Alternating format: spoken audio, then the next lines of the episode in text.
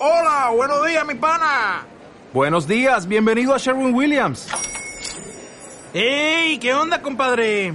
¿Qué onda? Ya tengo lista la pintura que ordenaste en el ProPlus app. Con más de 6.000 representantes en nuestras tiendas listos para atenderte en tu idioma y beneficios para contratistas que encontrarás en aliadopro.com. En Sherwin Williams somos el aliado del PRO.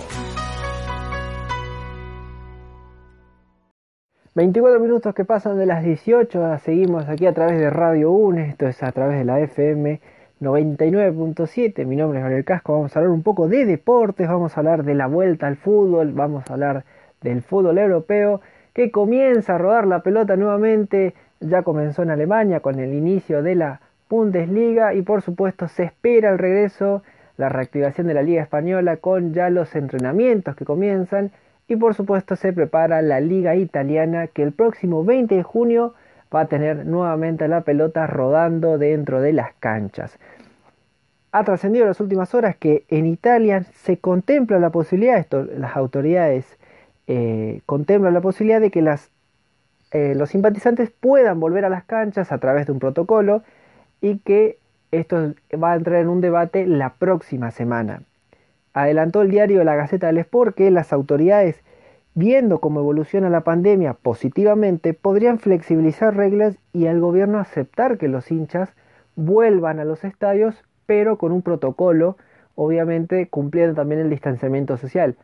Protocolo el cual ya se ha aceptado y se ha propuesto como una regla, por supuesto, para que la liga pueda volver a reactivarse en los distintos estadios,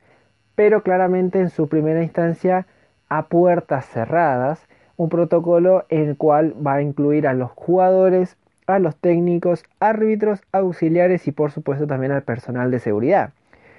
El próximo lunes 8 de junio es el debate donde se va a plantear esta idea de que, viendo cómo evoluciona la pandemia, los estadios puedan incorporar un número reducido de simpatizantes para que el fútbol vuelva a rodar, pero en este caso también con la presencia de público.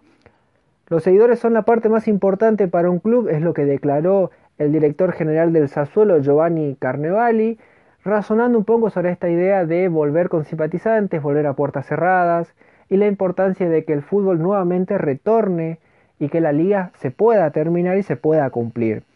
Recordamos que la liga se suspendió en la fecha 26 con la Juventus como líder con 63 unidades, seguido el escolta de la Lazio con 62 y ya en tercer lugar, un poco más relegado, sigue el Inter con 54 unidades que hasta el momento conserva su figura, a Lautaro Martínez, quien fue parte de la novela de si fue transferido o no al Barcelona y en este caso todavía se espera a una novela que por el momento no tiene fin.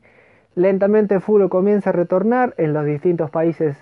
en lo que es Europa. En Argentina sigue todavía en stand-by